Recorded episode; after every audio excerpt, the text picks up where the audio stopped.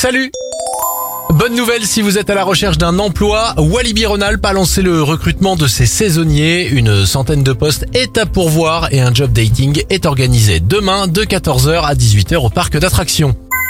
Bonne nouvelle pour les stations de ski, la saison a été bonne après deux années difficiles. Les stations ont retrouvé un niveau de fréquentation normal avec 69% d'occupation des lits.